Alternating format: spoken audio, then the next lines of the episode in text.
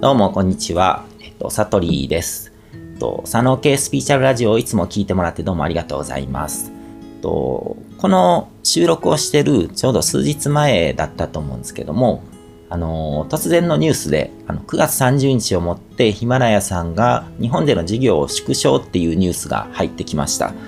で、この佐野系スピーチャルラジオっていうのは、ヒマラヤさんをメインのあのチャンネルとして運営してきたんですけども、あのここから続けられなくなってしまったということなんですよね。で、このヒマラヤさんをきっかけに僕も今年の2月ですね、音声配信っていうのを始めて、で、まあ半年ちょっとぐらい経ったのかな。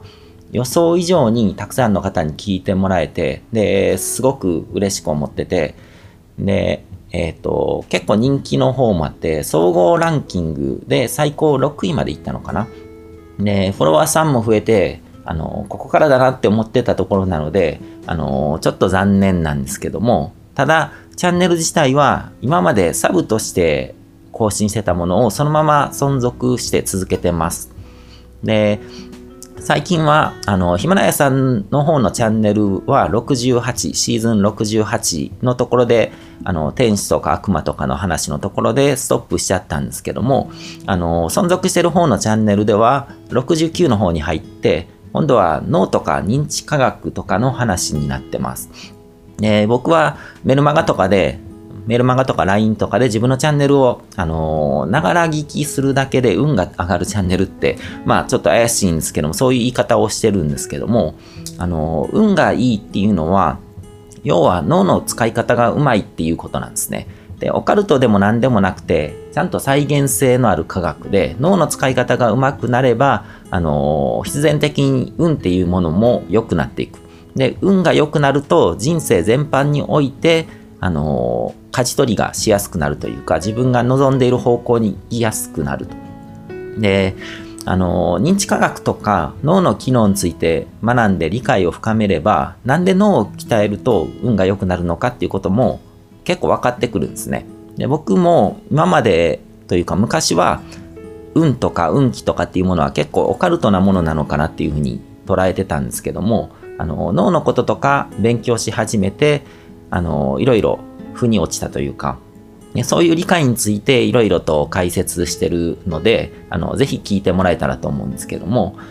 あと、あのこれもメルマガとかでよく話してるんですけども、あの声の情報ですね。音声配信に僕が結構注目してるのは、声の情報には直接的にその人のエネルギー状態とか、まあ、いわゆる波動って呼ばれるものですよね。そういうものが乗るんですね。えー僕自身、自分で言うのもなんですけども、めちゃめちゃ運がいい人間なので、まあ、実際、何もない、あの、借金まみれた会社員からスタートして自分の人生をすごく劇的に結構短期間で変えることができたっていうことからもう証明されてると思うんですけども、そういう僕が配信してるこの声のエネルギーですよね。これが実は結構重要で、僕のこの配信をながら聞きすれば潜在意識レベルとか細胞レベルで声の波動僕の波動っていうのが書き込まれていくのでだから運のいい体質に変わっていくことになるんですね。考え方が変わるっていう部分もそうだしまあ脳へのアプローチっていうのもあるしあの細胞とかに直接あの働きかけるアプローチとか、まあ、気候的な技術とかそういうものとかも応用して使ってるっていうところもあるんですけどもあの、まあ、こういう話を聞いて怪しいって思う方はあの聞き流してもらったらと思うんですけども少しでも納得感があったりとか何か僕の配信とか聞き続けてきて思い当たることとかがある方は引き続きあのぜひ新しい方のチャンネルですねの方で聞き続けてもらえたらと思ってます。で、今後のメインチャンネルっていうのは、あのー検索しても出てくると思うんですけど、佐野系スピーチャルラジオのポッドキャスト版って書いてる方のチャンネルで、あのー今、そのサブチャンネルの方をメインに切り替えて、Apple Podcast の、あのランキングっていうのがあるんですけども、スピリチュアルとか宗教っていうジャンルで、あの、突然1位まで浮上しちゃったんですね。本当に一瞬で、県外から1位になってたので、僕もびっくりしたんですけども、まあ、厳密に言うと、あの、佐野系スピリチュアルっていうのは、宗教とかスピリチュアルじゃないんだけども、まあ、ジャンル的にはそこに分類されてるっていうことですね。で、えっ、と、このあの、配信の説明欄とか、あの、チャンネルの説明欄の方に、あの、今後のメインページですね、メインチャンネルの方のアドレスを貼ってます。Spotify とか、えっ、ー、と、Apple Podcast とか、Amazon Music とか、Google Podcast とか、あと、Anchor っていう、そそのあたりのアプリですね。まあ、いろんなアプリで、あの、同じチャンネルが聞けるようになってるんですけども、あの、リスナーの方の自分の、あの、習慣とか環境とかに合わせて、あの、普段使ってて使いやすいって思うような、あの、アプリだったりとか、あの、まあ、この他の Spotify とか Apple、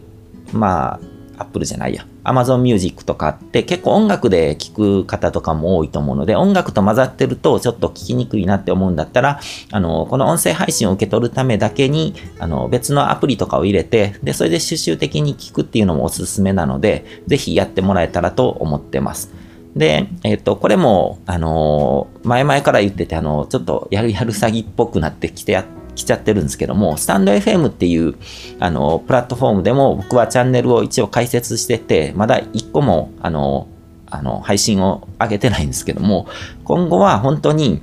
あの、ライブ配信とかそういうのもやっていこうかなと思ってるので、スタンド FM の方のチャンネルも、あの、えっ、ー、と、説明欄の方に貼っておくので、あの、気になる方はフォローしておいてください。で、あとは、その、リアルタイムでのいろんな情報ですね。そういう情報はメルメインメルマガから配信しているので、あの、こちらもぜひ登録してもらえたらと思ってます。ということで、あの、ヒマラヤさんでの配信っていうのは、これが最後になるんですけども、これからも引き続き、あの、他のメディアとかプラットフォームでお会いしましょう。ということで、あの、今回はここまでにします。どうもありがとうございます。